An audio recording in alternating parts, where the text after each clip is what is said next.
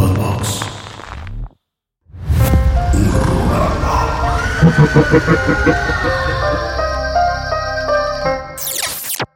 Saludos amigos de Horrorama, bienvenidos a esta cuarta temporada. Cuarta temporada ya. Así es. ¿Cómo así vuela es. el tiempo, Dengue? Casi Bueno. recuerdo cuando empezamos el programa número uno, primera temporada. Se ha pasado rápido, la neta. La neta sí, o sea, ya cuando te metes a YouTube y buscas Horrorama para suscribirte y scrolleas y ves todos los programas que ya hay, dices, ah, la verdad, sí hemos dicho un montón de cosas. Ha sido demasiado tiempo hablando de terror. Bueno, no. No, nunca falta un chingo, no, nunca es demasiado, para Pe- nada. Pero sí es ya una buena cantidad de contenido. Sí, sí.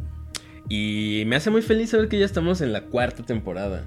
Y que poco a poco nos vamos, bueno, se va sumando más gente, eh, alguna por redes, hay otra que este que igual YouTube como que les recomienda algunas cosas, entonces creo que está padre. Un micro, bebé. Micro. Ya, ahora sí me pueden escuchar bien. ¿Por qué tienes el micro hasta acá? Pues no sé, ahí estaba. Así era cuando llegué. Entonces, Pues vamos con saludos. vamos ¿sí? con los changazos de hoy. Eh, saludos a Lili Ávila que nos pone, estará increíble verlos dos veces a la semana. Puede ser. No, no prometemos nada, ¿no?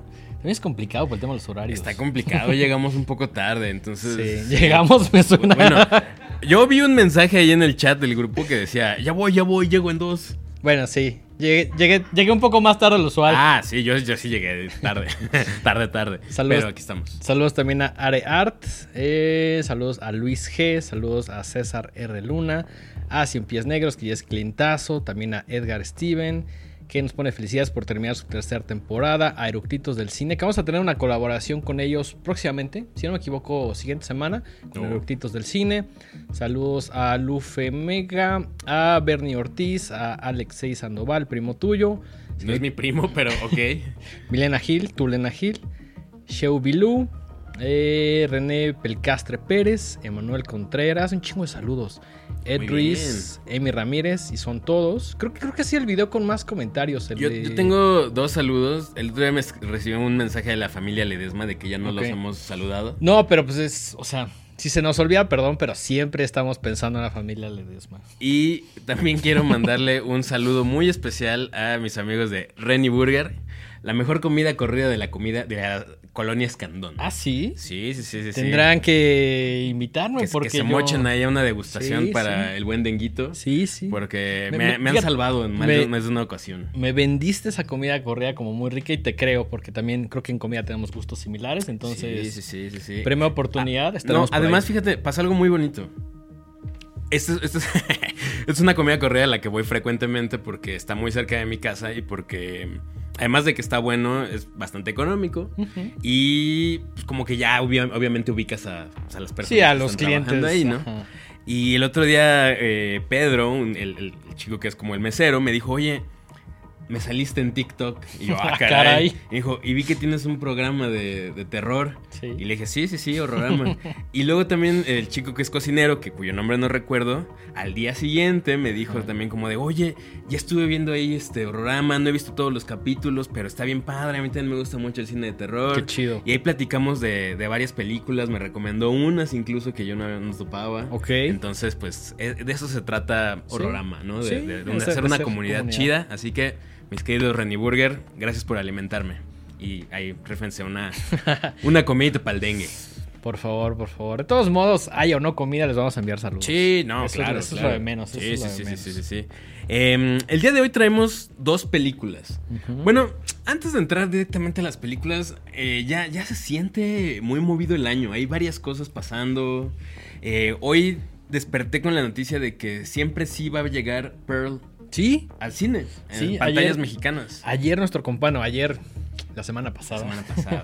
Nuestro compadre Cherolero, que también le enviamos un fuerte abrazo y que siempre ve los programas, lo cual aprecio muchísimo. Eh, nos puso por ahí un tweet en la noche que decía que sí va a llegar Pearl, por ahí está la preventa.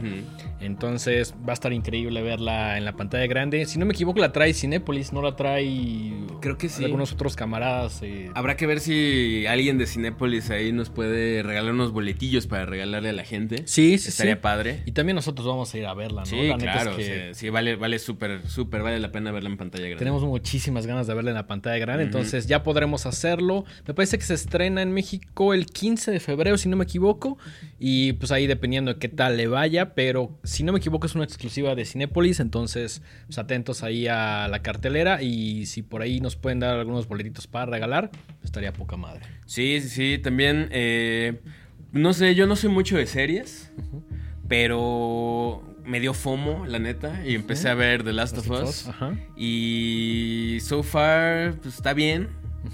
Y, y digo esto porque seguramente la gente nos va a estar preguntando así como, oye, ¿están viendo The Last of Us? Ok. Eh, pero sinceramente no es, o sea, me está entreteniendo, pero no es algo que no haya visto antes de Es- mil maneras mejor contadas. y- Ok. o sea, tiene sus, o sea, tiene cosas muy chidas.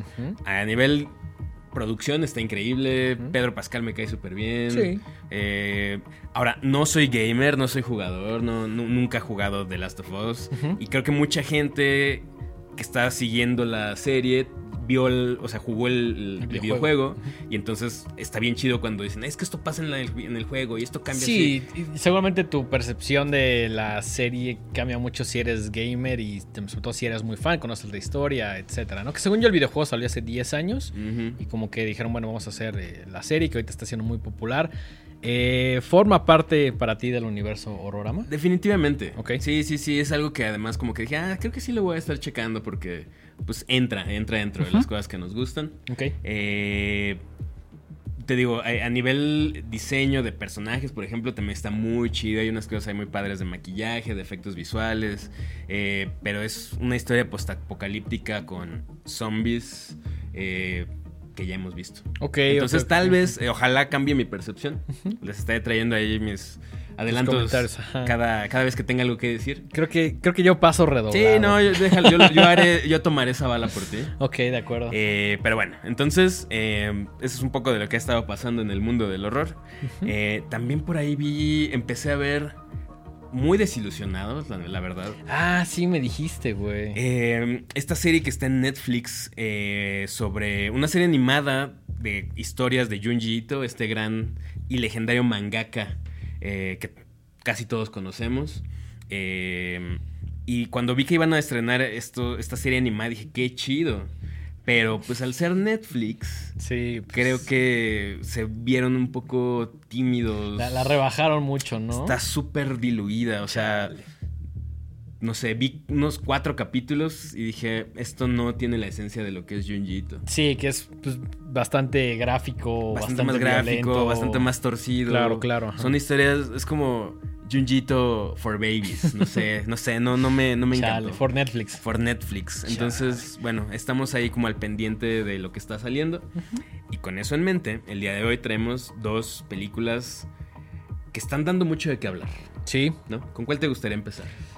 Es lo que te iba a preguntar antes de empezar el programa, pero no sé cuál. ¿Qué, qué será lo más? mm, Creo que a Knock at the Cabin. sí, me gusta. Ajá, exacto, exacto. Porque, digo, de las dos tenemos cosas que decir, pero la segunda me gustó un poquito más. Ok, ok. Entonces, Empe- empecemos con con- Knock at the Cabin. Eh, Knock at the Cabin la traen nuestros amigos de Universal. que muy amablemente nos invitaron al preestreno eh, la semana pasada. Estuvo bien chido. Saludos a Desiree y a todo su equipo. La neta, siempre, siempre se rifan. Y está dirigida por el ya por todos conocido M. Night Shyamalan. Trae un elenco bastante llamativo. ¿no? Sí. Por ahí sale, o sea, la carta fuerte es de Bautista, em, que bueno, todos ustedes reconocerán porque sale en Guardians of the Galaxy, sale en Dune. También Eh, es ex eh, WWE, si no me equivoco. Sí, es luchador, bueno, ex luchador, pero a mí me cae bastante bien, como que Sí. lo veo y digo, ah, qué agradable sujeto. Sí, es como, ajá, es como un buen tipo. O sea, y sobre todo en la película, se lo Y, crees y- y bastante. tiene, tiene como que sus skills de actor bastante bien. Sí, a diferencia de otros, Sí, es como, que- ajá, o sea, por ejemplo, cuando sale Hulk Hogan en Gremlins, pues es como, o sea, sale cinco minutos, es más como un casi, casi cameo, pero pues definitivamente Bautista lo hace mejor, ¿no? Sí, sí, sí, sí. Por ahí también salió en esta película muy sonada del año pasado que se llama Glass Onion.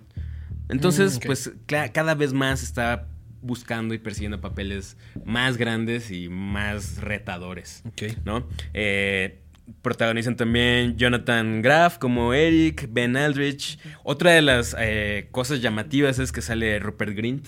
Exactamente. El, el para mí siempre hace el Weasley. El. Ron Weasley. O sea, ¿no? neto importa si lo veo en lo que sea. Para mí es el pelirrojo de Harry Potter, güey. O sea, perdón. Así como Daniel Radcliffe Radcliffe siempre hace el Harry Potter, güey. Para mí siempre va a ser el Colorado. El colorado. El Colorado de Harry, el sucio Potter. Exactamente. Es un chiste muy viejo, Muy local. muy local, ni tan local. Bueno, no, no. No, Hem- es eh, bastante eh, conocido hemos para visto, cierta generación. Hemos visto que el fanbase de pronto se ha extendido, ¿eh? Pero sí es algo. Tiene- Si alguien ubica eso, déjenlo en los comentarios para saber que no, para no sentirme tan mal de, de, record- de tener esa información almacenada en mi cerebro. Si alguien recuerda a Harry el sucio Potter, bueno, pues ahí nos dejan un comentario. Eh, y bueno, a mí me cae muy bien Rupert Grint. Creo que trata de hacerlo lo mejor que puede, pero siento que sus participaciones no son del todo exitosas. Ah, ah, Por ahí lo vimos en, en el Gabinete de Curiosidades de Guillermo del Toro, en una adaptación terrible de un cuento de H.P. Lovecraft. Es, es la menos afortunada, Es la verdad. de, afortunada. creo que todo el gabinete, o sea, de que fueron siete, es Mm. la. Sí, es- para mí es la, la más... Sí, Chafa. sí, creo que sí es la más chafa. Y, ajá, yo también veo cómo este güey se esfuerza como por hacer cosas y... ah, Pero no, o sea... Es como la no. maldición de Harry Potter. O sea, yo creo que ya han de tener suficiente dinero como para nunca preocuparse más el resto de Sí, sus claro, vidas. pero... Entiendo que busquen seguir haciendo cosas de actuación. Pero al igual que Daniel Radcliffe, que también veo que le echa ganas y busca ahí variedad de papeles y intenta hacerlo bien, nomás no le pega. Sí, no, como que ya están casados con este, con este como estereotipo de la maldición, como dices, de Harry Potter. Yo si fuera el Weasley, neta haría unas cosas, o sea, llegaría con pinches directores así locos, así, güey, esto está muy experimental. Solo así te puedes quitar como el, Siento. ya sabes, así de... Que también esos güeyes deben estar hartos de Harry Potter. Sí, ¿no? obvio, obvio, O sea, claro. Es como, eso pasó hace 20 años, ya, Ajá, ya en paz, déjalo no ir, quiero ¿no? hacer otra cosa. Es como el... Y no se lo pueden quitar. Sí, claro, es como este güey de Lighthouse. eh, Robert Pattinson. Ajá, que debe estar harto de Twilight Sí, en el sentido de que seguramente todavía hay un fanbase que está descubriendo Twilight y que llegan así de, güey, Twilight, y ese güey es como, no mames, ya ese pedo. A diferencia de los demás, creo que él sí se lo ha sacudido bastante. Sí, bastante, claro, pues trabajando bien. con puro peso completo. puro ¿no? peso pesado y con papeles bien chidos y haciendo cosas bien interesantes. Exactamente. Así que, Rupert Grint, si estás viendo esto, sigue los consejos más bien de, de Robert Pattinson.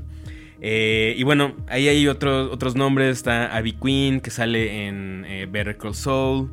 eh, y estelariza una niña bastante simpática que se llama Kristen Cui, en el papel de Gwen. Eh, esta película está basada en un libro Sí. que se llama The Cabin at the End of the World. La cabaña en el fin del mundo, Ok. que no hemos leído. No. De hecho, yo no sabía hasta que después vi. Bueno, en la película se menciona en los títulos iniciales, ¿no? Entonces, supongo que es una buena adaptación. Eh, ¿Te gustó la película? Antes de decir si me gustó o no, creo que deberíamos decir de qué va. Ok. Eh, es una historia muy sencilla y de hecho creo que lo que más me llamó la atención fue que vi- sí vi el tráiler Y el tráiler me vendió por completo las ganas de querer verla. Ok. Eh, una pareja eh, tiene una niña, es una pareja de eh, hom- homosexual. ¿no? Entonces tienen una chavita y están pasando unas vacaciones idílicas en la, en la montaña, en, la- una, ca- en una cabaña, y de repente llega cuatro extraños y amenazan con entrar a la cabaña a menos que los dejen como entrar por su propio paso. Y ya que están, obviamente, sometiéndolos, les dicen que de ellos depende que la humanidad se salve o no se salve. Que es una gran premisa. ¿no? Es una excelente premisa. Yo dije, vendido, me encanta. Sí. ¿No? Yo antes que no vi el tráiler, vi el póster y el póster... El póster es bastante desafortunado. Sí, ¿no? el, el póster no me dieron muchas ganas, pero por ahí se había escuchado como buenos comentarios eh, de personas que la vieron como en algunos screeners y cosas así, entonces... Y nos invitaron, entonces dije, que puede mal ir sal, ¿no? Sí, sí, sí. Vamos sí, a sí. verla y este es justo lo que comentas. Es una, una historia bastante simple como a primera vista, no tiene tantos personajes, no sucede en muchas locaciones. eh, A mí me gustan mucho ese tipo de películas. Creo, Soy- creo que son el tipo de películas que tienes que tener un guion muy chingón y que tienen que estar muy bien escritas, muy bien pensadas para que te salga ese truco, ¿no? Que, con un solo, una sola locación, básicamente, con pocos personajes, puedas mantener a alguien interesado alrededor de una hora y media, me parece muy complejo.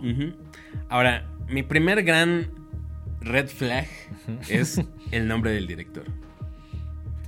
Es que ahí te Híjole, va. Para un- ti puede un- ser un gran red flag y, Y para, para otras, alguien más sí, puede ser sí. una bandera del tamaño de San Jerónimo verde, güey. Sí, sí, sí, sí, total. el tamaño de San Jerónimo. Eh, por ahí me puse a revisar un poquito de qué cosas ha hecho, de qué, o sea, creo que he visto casi todo lo que hace M. Night Ok. Shyamalan. Por ejemplo, yo no sabía, o sea, como curiosidad, que él hizo el, el guion, eh, o sea, el screenplay de Stuart Little. Te cae. Sí. Órale, güey. Y por ahí tiene una película que me gusta un chorro, que él no dirige, pero la historia es de él, eh, que se llama Devil, de 2010. Ok. ¿La has visto? ¿Devil? No. Ajá. Gran película. Luego an- anda por ahí en plataformas, como que todo el mundo medio la ningunea. Pero es una gran, gran movie que también pasa todo dentro de un elevador. Ok. Es, eh, tal vez la reconozcan porque luego estaba uno ahí brincándole a las plataformas y sale una portada que es un elevador como con una cruz roja invertida y dice Devil. Ah, el póster sí lo he visto. Ajá. Y la dirige eh, John Eric Dowdle, que tiene otras películas como eh, As Above, So Below. ¿La viste? Que esta ocurre en las catacumbas de París. Y está ahí, eh, más o menos. En 2008 hizo el remake de Rec que se llama Quarantine. Y en 2007 tiene una película que a mí me gusta un chorro que se llama The Poughkeepsie Tapes. Ah, sí. Entonces, bueno, esto es como... me- me- siempre me gusta ver cómo se van luego entrelazando las carreras de los escritores con los directores, etc. Entonces, eh, John Eric Dowdle tiene eh, esa película que se llama Devil y la historia es de M. Night Shyamalan. Em, más recientemente tiene una serie que yo no he visto, por ahí si alguien la ha visto y la recomienda, se llama Servant, eh, que está en Apple TV. Y tiene buenos comentarios. Supongo que también debe ser ahí como medio de thriller, medio de terror. Pero si te pones a irte más para atrás, tiene cosas como una... Yo la neta no la vi. Se llama Old. Esta película donde creo que sale Guy García y la gente va a una playa y se hace vieja. Y creo que escuché puros comentarios malos de esa y como que me quitó todas las ganas de verla. Ok, ok. Tiene cosas como After Earth, como la película eh, de live action de Avatar que se llama The Last Airbender, que creo que le fue así ah, mal, sí. mal, Esa sí mal, tenía mal, críticas de la- O sea, sí, sí, sí. De lo peor, así. Tiene una basura que se llama The Happening, que, que un día la, la- la fui a ver al cine, me acuerdo, Ajá. y salí como diciendo... Alguien, así, estas dos horas de mi vida nunca van a volver y se las entregué a esta porquería. Tiene esa Me- otra me- porquería que se llama Lady in the Water. Ah, sí, sí. O sea, y luego por ahí tiene unas que no están tan malas, como eh, Split. Split está chida. Split está Split chida. está chida. Es esa como las, o sea, las tres, ajá, están chidas. Tiene eh, Glass, que a mí ya no me gustó Glass. Eh, No es Split, pero. Split. Ajá. Tiene una de 2015 que se llama The Visit, que está bastante decente. Ok. De unos niños que van ahí a ver a sus abuelos y los abuelos son así medio creepies. Tiene esta otra porquería que se llama The Village, que empieza muy bien y al final así se hunde durísimo. Y creo que sus más atinadas son, eh, obviamente, El Sexto Sentido. Es la más popular, ¿no? La más popular y la mejor lograda. Y la que yo creo que lo encumbró y como que todo el mundo dijo, ahí es, ahí es donde. Ah, ahí es donde todo el mundo creía que era donde, güey. Ah, esa- exactamente. y como la rola esa de resorte, aquí no es donde, Aquí ¿no? no es donde, güey. Ajá. Eh, y luego Signos. Signos. Esa está Antes de, antes de Signos tiene Unbreakable de 2000. Ok. del 2000. Está chida. Esa me gusta. Unbreakable está chida. Está chida. Y, y luego Signos, que me gusta. Y el final no me gusta. Ah, sí. Pero aguanta. A mí, a mí como que todo ese tema siempre, ya sabes, UFO me da un poquito más miedo que el, ya sabes, que la persona promedio. Pero sí, o sea, creo que el problema con este director, con Knight, es que hay algunas cosas que están chidas y otras que, no tanto. Pero de toda la, filmografía que ya te dije ahorita, rescato tres de como 15 películas que tiene. Sí, sí tiene más, más fallas que aciertos. güey. Entonces ya desde ahí yo como dije, híjole, señor Shyamalan, le voy a dar el beneficio de la duda una vez más. y, y pues entonces creo que es momento de hablar.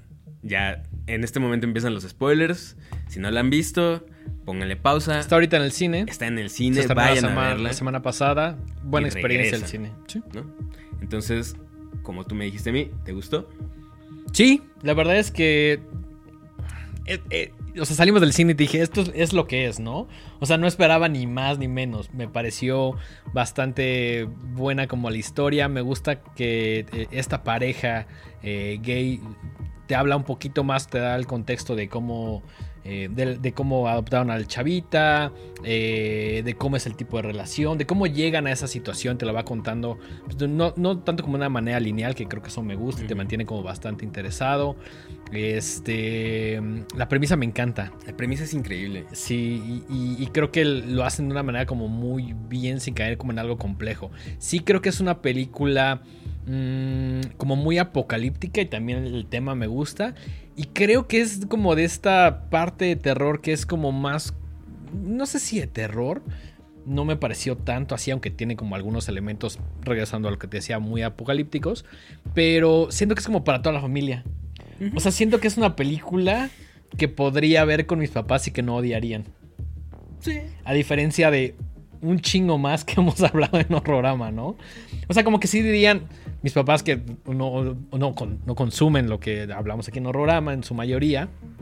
Pero sí miran como de, ay, pues está chida o está medio rara, pero ya sabes. Y a nosotros como que hemos visto la- las dos caras de la moneda, ¿no? Como cosas un poquito, o sea, como esta idea, pero llevada mucho más lejos. Y, o- y por el contrario, del otro lado de la moneda, como cosas que no están, que tienen como esta idea apocalíptica medio similar, pero que no lo logran. Entonces siento que esa está muy bien equilibrada y por eso me atrevo a decir que es para una audiencia mucho más grande, ¿no? Sí.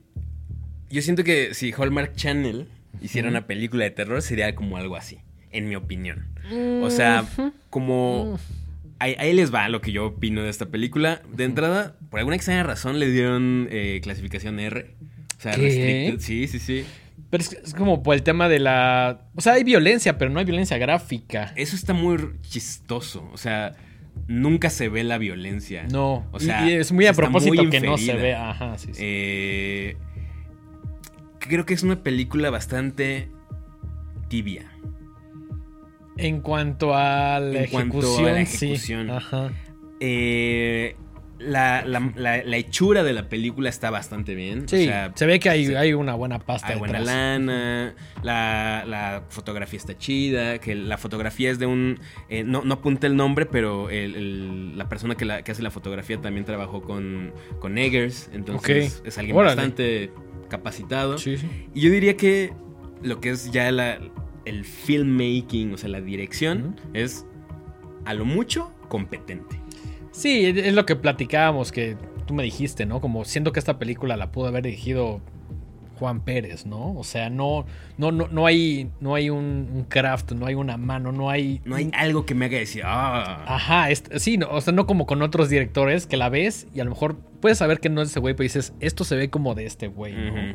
Entonces, esto sí no, o sea, se siente en ese aspecto como una película que pudo haber sido hecha por cualquiera, como una película genérica en cuanto al tema del director.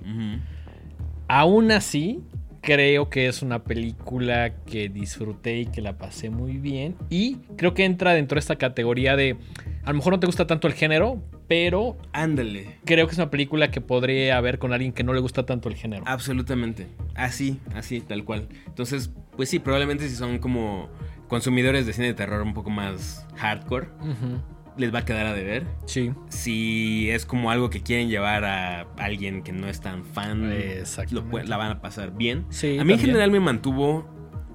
Hay, hay cosas que me gustaron mucho, empezando como ya mencionamos, la premisa. Creo que las actuaciones son bastante buenas de todo el cast. Sí. Con excepción de la niña que por ahí la sentí medio sobreactuada en algunas escenas. Como que de repente te- la manera de, de decir sus diálogos se me hacía medio poco realista. Como que ningún niño habla así. Creo, creo que es la. Bueno, también pues, una niña. Sí, bueno, ¿no? pero hemos Ajá. visto niños actuando muy chido. Claro. Pero bueno, no, no- no es algo que me molestara tanto, pues. Pero creo que mi problema es. Y perdón por aquí, ya, ya llegamos a un spoiler muy grande. ¿Cómo se va resolviendo la película? O sea, justo lo que crees que va a pasar es lo que pasa. y Sí, no, es, da, es- es predecible, ¿no? no da pie a ninguna interpretación por parte del espectador. No hay ninguna sorpresa al final. De repente todos lo que pudió, lo que pudo haber quedado como muy eh, ambiguo o más para que tú juegues con la imaginación, de repente te lo explican así como de A más B igual a C. Es, ese creo que es mi principal pedo en toda la película, que llega un momento donde, como dices, no hay nada de interpretación. Todo es esto es de aquí y va para acá y acá ven esto, ¿no? Y cuando te empieza como a medio confundir, como que hacer una pausa intencional y es como de, a ver, déjate explico cómo va a estar este pedo, ¿no? Y así como tres veces durante la película, entonces... Y cuando una película Mm. trata a su audiencia como niños, me decepciona bastante. Sí, ahora regreso al tema de que es una película pensada para una audiencia más grande que... Y es una película que siento que no te exige mucho, a diferencia No, de otras. nada. Al contrario, te lo da bastante masticadito y en la boca. Quizá eso no somos tan fans eh, de, que- de que te digan así como de... Y, y- y creo que al final es cuando es más evidente, güey. O sea, cuando llega... O sea, tú a lo mejor estabas pensando, güey, pero cuando llega y te dice como de... Ah, es que estos personajes son bla, bla y bla. Y es como... pues, o sea, Y por ahí siento que desperdiciaron oportunidades de hacer cosas a nivel visual muy interesantes. Eh, todo, todo lo que pasa en la película se centra alrededor de que un grupo de extraños eh, empieza a tener visiones sobre el fin del mundo y se conocen aparentemente de manera aleatoria. Internet. Y entonces tienen que ir a, a- salvar al mundo de alguna forma en una misión por algo, un poder superior, ¿no? sí. Y por ejemplo, a mí me hubiera gustado tal vez, si ya va a ser una película tan obvia y tan fácil, pues jugar con eso y hacer cosas interesantes a nivel visual, a lo mejor con las visiones apocalípticas. Me hubiera gustado conocer un poco más del backstory de cada personaje. Sí, co- como que de pronto dicen, pues tenemos estas visiones y nos conocimos en internet, llegamos y es como, sí, pero incluso en algún momento medio lo intentan, ¿no? Que es como de, Creí que preséntate dije, con ah, estos güeyes. Y dije, bueno, va a haber un momentito, unos escasos minutos para que cada quien cuentes como su trasfondo. Y sí, medio te sugieren ahí que tienen familia, que un poco de dónde vienen, ¿no? Pero creo que se queda muy a medias esa parte. Y creo que también tiene algunos pedacitos que le sobran, que sí ahondan más como en el tema de la pareja, pero a mí me parecieron siempre más relevantes o más interesantes los personajes que llegan a la cabaña, sí, sí, sí, sí. También por ahí hay escenas como ya de, de desastres naturales que se ven medio chafonas. Fíjate que hubo una que sí me gustó, a pesar de que creo que no tiene la mejor realización, que es cuando los aviones empiezan a caerse de Sí, eso está padre. Eso está bien, chido, ajá. Está bien. Creo que nunca lo había visto como tan así. Ajá. Y, ajá, pero igual se ve como de lejitos, ¿no? Nunca Sí. ves una escena tan... No, no, no es que tan... digas, ajá. órale, aquí no, no es muy frontal, ¿no? No, no, no. Y quizá ahí fue por un tema de presupuesto. Claro. Pero entonces hubiera preferido... Cuando, no- cuando tienen un presupuesto grande, quiero que se vea que el presupuesto está ahí. Y cuando tienen un presupuesto a medias, pues entonces prefiero que te lo dejen un poquito más a la imaginación que, verte como ahí medio corto con ciertas decisiones. Sí, que, que nada más como se sugieran ahí todos estos desastres. Que sí, pues, también, ¿qué opinaste de la escena del, de este tsunami? Pues está rara, ¿no? Está como, o sea, como medio sin alma. Como... Yo siento que es, o sea, que se me hizo como una, como de stock, güey, ya Es sabes, como como, de como genérica, es como, bueno, si ya se hace esto, pues, güey, retrata, hazla más frontal, Sí, ¿no? También sí, yo creo sí. que el director dijo, no quiero, No es eh, lo importante de la película, ¿no? no solo eso, sino que también dijo, no la quiero llevar más lejos porque van a, va a ser un pedo que agarre una audiencia un poquito más grande. Que al final tiene la clasificación R, pues ya está casi casi destinada a que solo cierto grupo de personas la vean, ¿no? Sí. O sea, yo creo que la mayoría de los directores buscan una clasificación que conocemos en México como B o como A, ¿no? Pero ya cuando te dan la C, pues, o sea, todo ese sector ya se, o sea, se hizo mucho más chico. Sí, se reduce muchísimo la audiencia. Eh, entonces, bueno, pues creo que si van a ver eh, alguien... ¿Cómo se llama en español? ¿Llaman a la puerta? Llaman a la puerta. Ajá. Ajá, a knock at the, eh, knock at the cabin. Eh, no van a sentir que perdieron su dinero. Para nada. Se la van a pasar bien. Y pues no hay mu- yo no tengo mucho más que decir al respecto. A, a mí se me gustó que es una película que me mantuvo interesado. Más allá de la realización, del presupuesto, de qué tan compleja o qué tan sencilla es. Me mantuvo emocionado y como que sí quería ver qué es lo que iba a suceder, aunque yo ya medio sabía que iba a suceder. Sí, es una película muy predecible. Y tiene cosas que me gustaron mucho. Eh, como por ejemplo la escena final. La escena final se me hizo... Esta sí no, no la quiero spoilear, pero se me hizo súper, súper chida. Y me recordó como este tema de la pandemia. Y, y en general como el tema de decir, acaba de pasar algo la super verga. Y quiero continuar con mi vida, pero no sabes como si es muy rápido para continuar con tu vida o tienes que esperarte o tener como un proceso medio de duelo o como de ya sabes. Entonces es, es- eso se aborda, esa temática se aborda como en la última parte de la película, como los últimos cinco minutos y me gustó mucho. Ujú. Como- Sí, como- es que es eso. Es, es muy, esa parte sí está chida y está muy sutil. Siento que tenía mucha carnita de donde nutrirla más y al final no. Y cuando de repente ves, se acaba y es como de, ah, ok. ok, I guess. Em, y por último, esto no lo sé, no lo puedo confirmar porque no he leído el libro. Pero por ahí me, me salió una reseña de alguien que decía que sí había leído el libro y que el libro acaba de la manera completamente opuesta a lo que pasa en la película. Neta. Y eso se me hace. Si, es- si esto es cierto. Como naranja mecánica. Si esto es cierto, se me hace una decisión bastante cobarde no haber hecho eso otro. Pero no lo sé, no lo sé porque no he leído el libro, porque no, no, no sé si es cierto eso. ok, ok, ok. Entonces, ok. bueno, habrá que, habrá que ver. ¿no? Yo creo que también a veces cuando son como adaptaciones de novelas o algo como algo literario que está basado en, en- en algo que ya existe, como que se toman ciertas libertades creativas, pero el tema de los finales como que siempre me... Sí, sobre todo si, si deciden ir en la dirección opuesta. ¿No? Si, si es similar al final o le cambian tantito, dices, bueno, ahora le entiendo, ¿no? Mm. Pero si deciden tomar la decisión completamente opuesta, es como de, wow, ¿qué onda con esto, no? Si ustedes leyeron Naranja Mecánica, saben de lo que estamos hablando. Hay caminos completamente diferentes. Y aún así, Naranja Mecánica se volvió una película increíble. Pero el libro sí tiene algunas cosas que dista muchísimo. Entonces, suena que es lo que sucedió aquí. Mm. Entonces, me gustaría, no sé si tenga todo el tiempo la disposición de leer como la novela o lo que está basado, pero sí me gustaría un resumen para ver qué tanto contrasta con lo que vimos en la pantalla. Así ¿no? es, así es. Entonces, bueno, eh, dirigida por M. Night Shyamalan de nuestros amigos de Universal, A Knock at the Cabin, ya está en cine, vayan a verla y nos dejan sus comentarios, nos dicen eh, si están de acuerdo con nosotros o si les encantó, lo cual también es perfectamente válido. Sí. Y sin más preámbulos, me gustaría ver si te gustaría que pasáramos a la siguiente película. No me gustaría, me mamaría, güey. Ok, híjole. Eh, nuestra siguiente película es una cosa bastante extraña. Es una cosa increíble, Es güey. una cosa increíble. Pero sí, es una cosa también bastante, bastante extraña. Estamos hablando de Skinamarink, que en el final de temporada de, de, de Horrorama, de la tercera temporada, les decíamos que ya venía el estreno.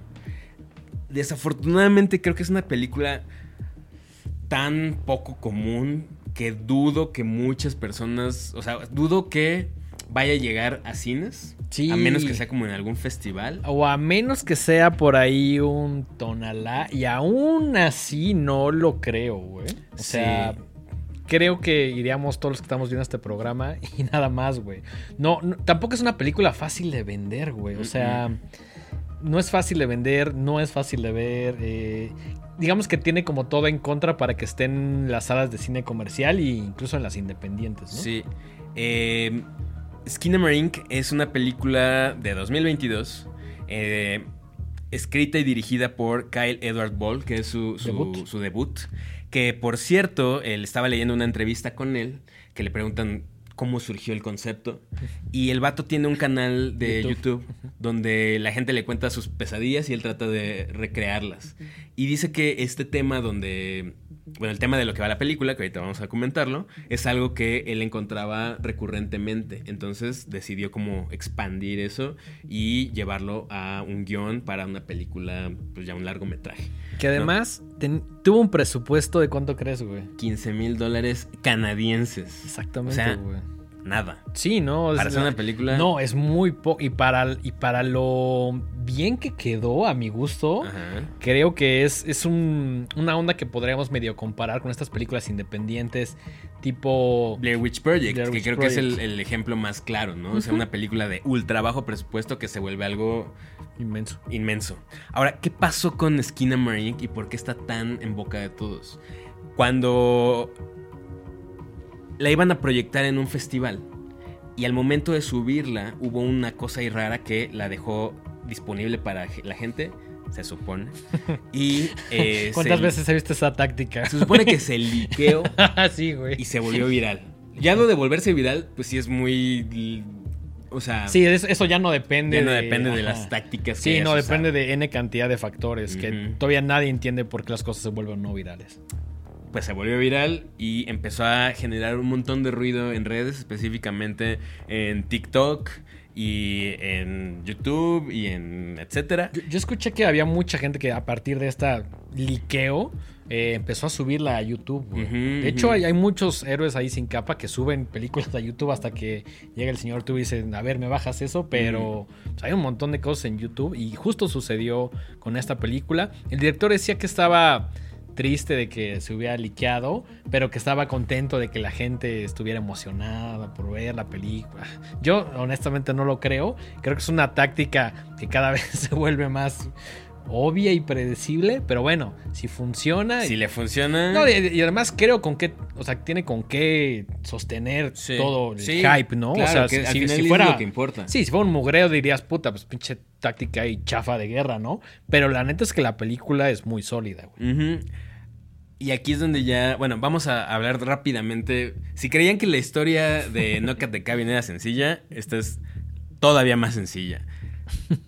Todo pasa en una casa en la cual de repente unos niños se despiertan 1995. en 1995 y sus papás no están, o no sabemos si están o no están. Todo parece indicar que no están. Y pasa algo rarísimo de que las puertas y las ventanas y ciertas cosas de la casa aparecen y desaparecen. Exactamente. Y párale de contar. Es- de eso, eso se es- trata la película. Sí, te metes, o sea, busca la sinopsis, en Google, donde sea, y es así, eh, los chavitos se despiertan, los papás no están, las cosas empiezan a desaparecer de la casa. Eso, eso es, esto no es ningún spoiler. Mm, Esto mm, es... de eso se trata la película. Sí, sí, sí. Ahora, ya que dijimos de qué se trata, creo que podemos pasar a nuestras impresiones.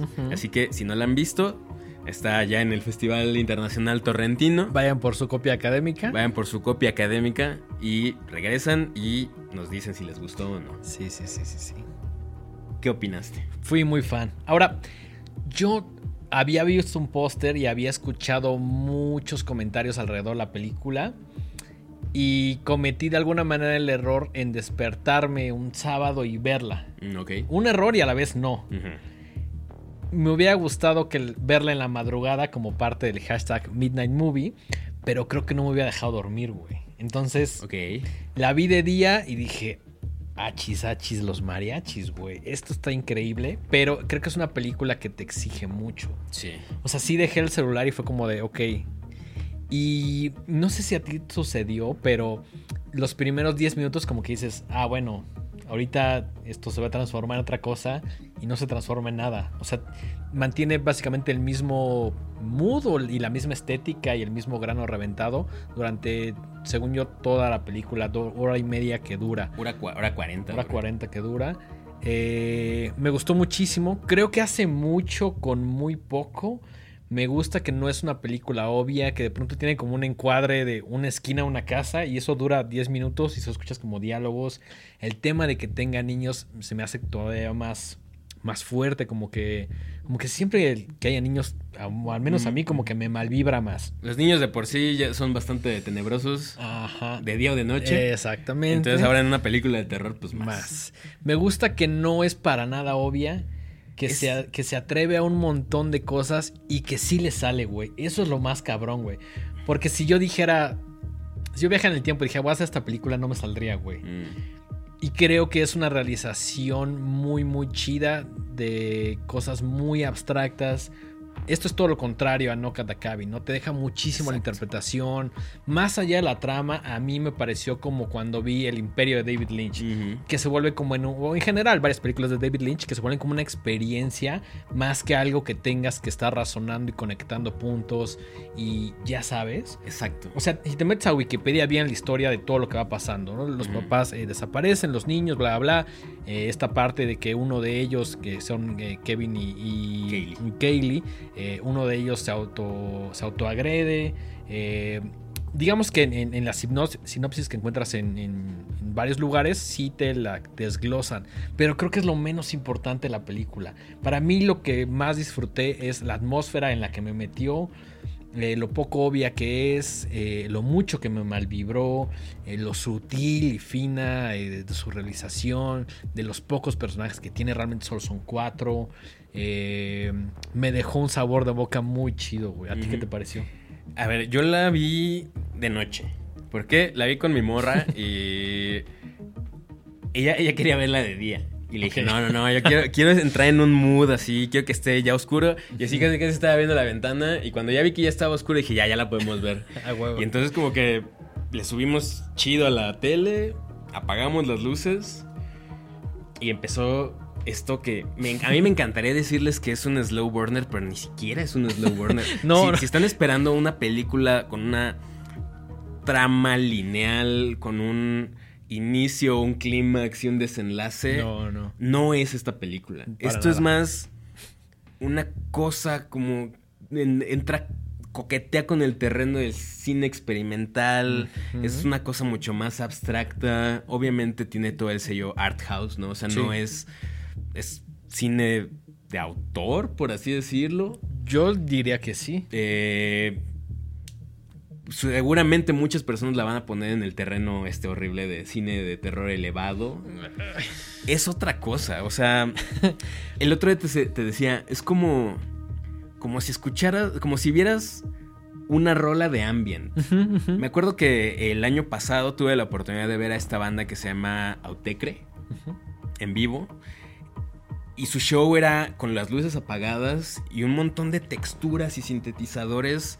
Y no son estructuras de una canción normal, son más como paisajes sonoros. Exacto. Y siento que esto se era eso en una película. Sí, o, sea, como podrías decir que es como noise, como drone, como ambient.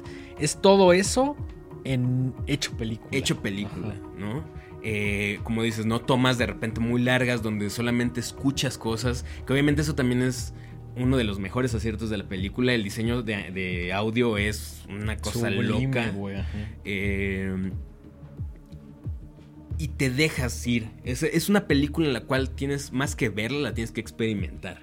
Te tienes que sentar, tienes que dejar tu celular, dedicarle absolutamente toda tu atención.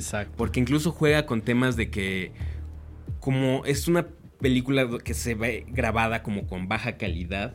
Y a pesar de que usan el recurso digital del, grano reventado como si fuera un film viejo, juegan con eso de manera que de repente llevas 5 o 10 minutos viendo una cosa difusa ahí y juega con tu mente de que ya no sabes si lo que estás viendo realmente lo estás viendo. Eso, eso me encantó. Eso se me hace muy. Que de pronto dices, esto que me están mostrando y que llevo un par de minutos viendo como una toma fija.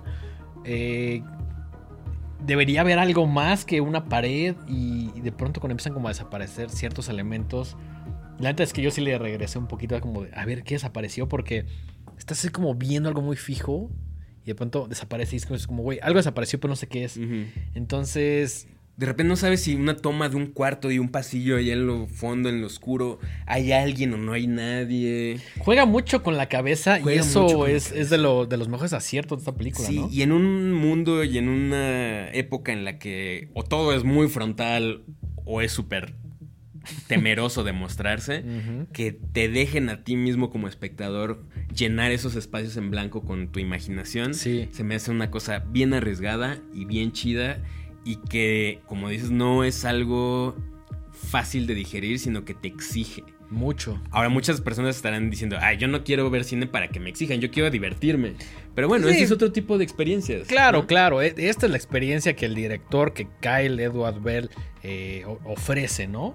Entonces, eh, no, creo que no es una película para todos. Incluso creo que hay cierto segmento de amantes de- del terror y del universo horrorama que van a encontrar esta película aburrida, tediosa, sí, sí, sí. eh, aparentemente sin historia. O sea, entiendo por qué a mucha gente le va a cagar creo que neces bueno, iba a decir necesitas haber visto ciertas cosas, pero no, a lo mejor puede ser tu primera experiencia con una película como dices, medio experimental, diferente y que te hagas muy fan, pero no creo que es una película que como un espectador casual te la vayas a amar a la, a la primera vez que la ves. Sí, a mí me dejó con una sensación bastante chida. Como dije, órale, ¿qué es esto que acabo de ver? O sea, este tipo de películas no pasan tan seguido. No, no, no. De, de hecho, yo no recuerdo una película del género tan abstracta. Sí, no. O sea, O sea, ahorita sí, así de. Me choca esta expresión, pero de bote, Bote pronto. no se me ocurre ninguna. no, no, no. Pero, ajá, no, no es algo que se vea todos los años, ni siquiera. no, para ¿no? nada, para Entonces, pues los invitamos a que la chequen. Ojalá, ojalá alguien la traiga porque es chingoncísimo verla en Es- es lo que pantalla grande con el sonido así. nada. Es lo que estaba pensando. O sea, imagínate una función de medianoche, esa película, te cagas. Eh, y si no, pues ojalá que alguna plataforma se anime a, ponerla. Y si esto no ocurre, pues ya saben que está ahí en el mundo del internet. Sí. A- Eh, Aún así que, que no esté una plataforma o que aparentemente no va a llegar a las salas de cine, que no sea un pretexto para que ustedes no la vean. Si, si ya comenta, o sea, si se, le anto- se les antojó por todo lo que ya comentamos, vayan y búsquenla. Vale muchísimo como experiencia. Es algo muy diferente. Creo que se vale llegar a ella sin haber visto mucho. Quizás o el póster, quizás o Y el creo que aunque veas cosas, No, no, no. no tienes ni idea de para dónde va. O sea, po- podríamos desglosarla toda y, y volvemos a lo mismo. Es una experiencia. Y al final del día sí tiene, o sea, sí toca temas. O sea, Sí, claro. Deja. Puedes abordarla desde muchos aspectos. Puede ser una película sobre entidades demoníacas. Puede ser que todo es una excusa para hablar como del abandono infantil, de la violencia Ajá. intrafamiliar, del miedo a lo desconocido, de la soledad. Sí, ti- tiene un montón. Un montón de capas, ¿no? Que, que eso también creo que Tú puede ser. con qué te quedas. Sí, como tan fácil o que tan compleja quieres verla, ¿no? Entonces, eso también me parece muy valioso. Eh, creo que el boca a boca y el hype sí son muy reales, ¿no? No, no por nada eh, la película juntó 1.9 millones de Wow, dólares, ¿no? Qué, es- qué negociazo. es un negociazo. Pero también creo que la complejidad. O bueno, no la complejidad. Sí, la complejidad para que te salga. Una idea así, para que te salga bien. Creo que es complicadísimo alcanzar, güey. O sea, si la piensas, si alguien te la cuenta antes de que la veas, dices, no mames, esto. Esto no va a salir bien, güey. No, ahora ojo, eh, en muchos, en muchas redes sociales, específicamente en TikTok, la están, pues no voy a decir promocionando, sino como que están hablando de ella, como si la película más aterradora que has visto en tu No. vida. No va por ahí, tampoco. No, no. A mí yo, o sea, a mí en ningún momento me dio miedo, más bien me puso como en un estado raro, como medio eh, no quiero decir hipnótico, pero como de que estaba completamente entregado a la experiencia, completamente concentrado y más bien como yendo con, o sea, al ritmo de la película, dejándome sorprender por lo que fuera que fuera, o sea, Sí. por lo que sea que fuera a suceder. Y sí hay un- unos momentos medio aterradores, por así decirlo. Pero en general no es una película que digas, ah, la peor película que he visto de No. miedo me va a matar. No. No, a, a mí me malvibró bastante y, Es eso, y, es- y- y creo que es lo que ya busca una película. Tiene muy pocos jumpscares, lo cual me encanta. Y los que tiene son usados muy finamente. La música me parece, bueno, el, el- todo el score, el sonido, todo lo que escuchas me parece la mitad de la película. Creo que es importantísimo. Me gusta que realmente nunca ves como a los personajes, no es tan obvio. Hasta eso es abstracto, ¿sabes? Hasta- Nunca ajá. se muestran a los personajes. Principalmente son como siluetas, voces. Me encanta el tema de que agarra y de pronto pone como, como subtítulos. Eso también se me hizo como súper chido.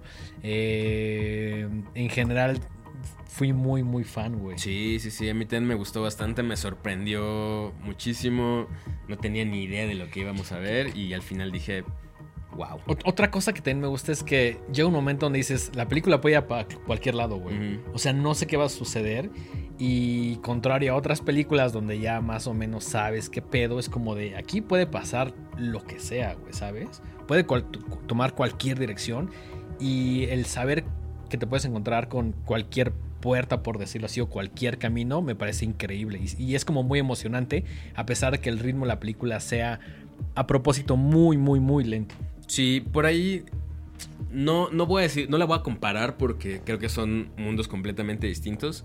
Pero hay una película que me gusta mucho que creo que ya viste y creo que no, no fuiste tan fan, que se llama Lake Mongo.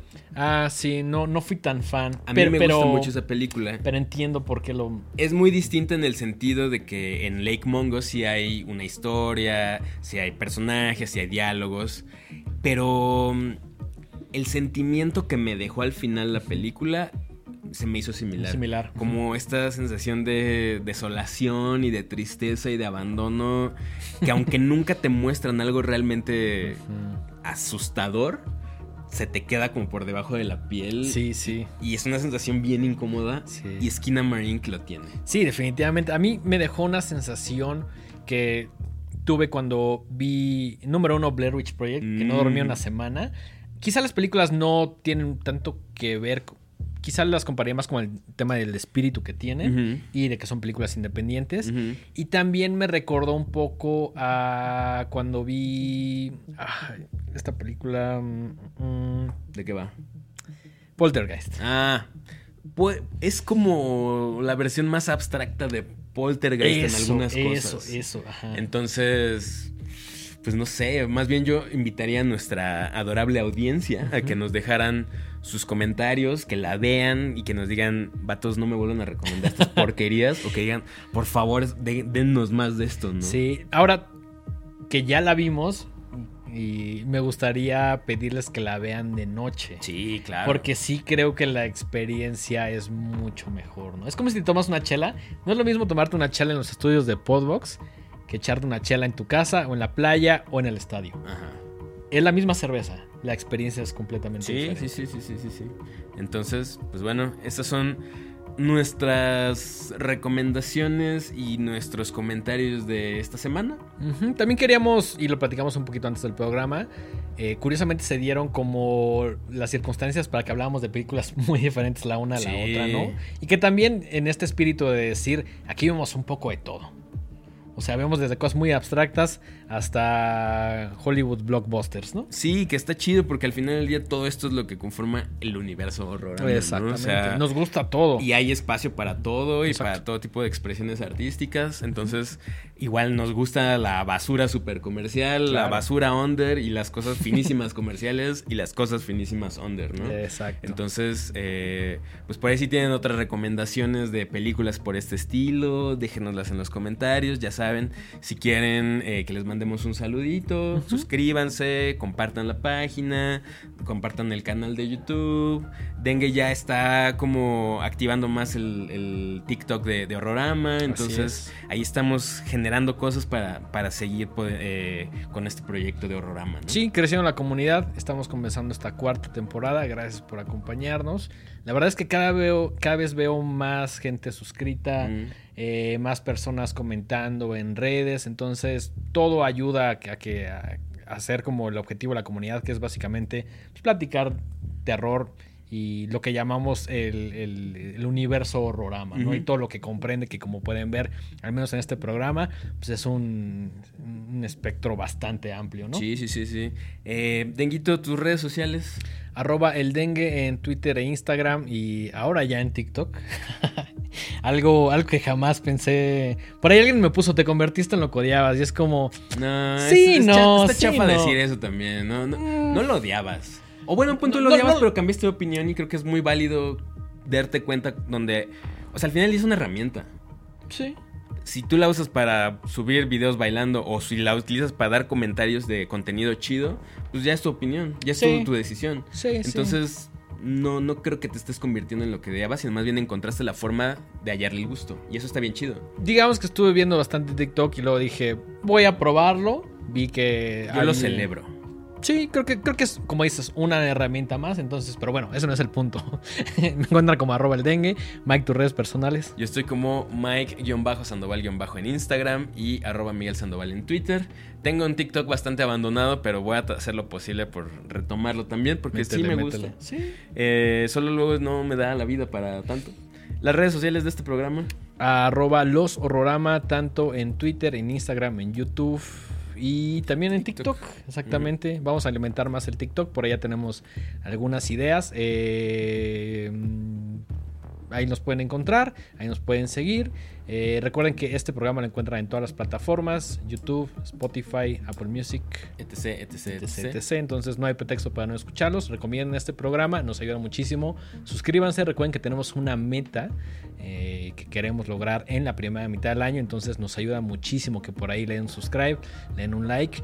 Creo que ahora ya estoy haciendo este tema de decir si veo un TikTok o si veo cualquier contenido. Antes no lo hacía y estaba mal. Si veo cualquier con- contenido que me atrajo, que me dio algo, que aprendí o que, me- o que fue meramente de entretenimiento, ya le estoy dando like. Ah, bien, muy bien. Y lo que más me gusta es si lo estoy compartiendo. Casi no comparto cosas, pero al menos así un like. Y si ya me gustó un chingo, le pongo un comentario. Muy bien. Entonces, es, esta es como la nueva política que tengo de decir: si tú me das algo, yo te lo voy a agradecer con un like o con un subscribe si de plano me, Me encanta. Yo, yo siempre he creído que de eso se trata en las redes sociales. Sí. Si tú me estás dando un contenido que me gusta, creo que lo menos que puedo hacer es decirte, ah, chido, bien ahí. Sí, ¿no? al menos O sea, un likecito si sí, te da sí, flojera sí. comentar. Y también ha pasado lo contrario. Hay contenido que veo y que me parece. Y nada más lo ignoras. Sí, ya, es ¿no? como ni siquiera voy a tomar el tiempo de lo que sea, ¿no? No es para mí. No, es para mí. no es para ti, seguramente para alguien más sí lo Sí. sé, pero pues tú pasas de largo. y- Exactamente. Entonces, si les gusta nuestro contenido, ayúdenos a que llegue más personas para que podamos seguirlo haciendo. ¿Sabes también que estoy muy feliz? Que ya estamos regalando boletos otra vez. Sí. Fue como final de, de año Hubo. ajá. y como obviamente los estrenos y todo eso Sí, en diciembre no hubo, no hubo mucha narinas, güey. Pero ahorita ya, ya, ya tenemos ahí varias Sí. cosas bajo la manga. Sí, se vienen cosas, se vienen cositas. Se vienen cositas. Vi una entrevista. Uy, se viene una entrevista, va a ser de los, de los- es de mis episodios favoritos. Definitivamente. Sí, y además, contar. Va a ser un poco un spoiler. Contar con una persona que realiza una película no es algo que suceda diario en este programa. Entonces, por ahí ya la verán. Mediados de febrero, ya no falta mucho. Eh, de hecho, hay que, hay que ver cuándo tiene que salir ese Sí. capítulo. ya está grabado, este, por cuestiones de tiempo, pero bueno, ustedes lo van a ver y creo que sí es de nuestros programas favoritos. Sí, sí, sí. Eh, gracias, gracias por estar aquí. Eh, esto es la cuarta temporada de Horrorama. Nos vemos próximamente. Adiós.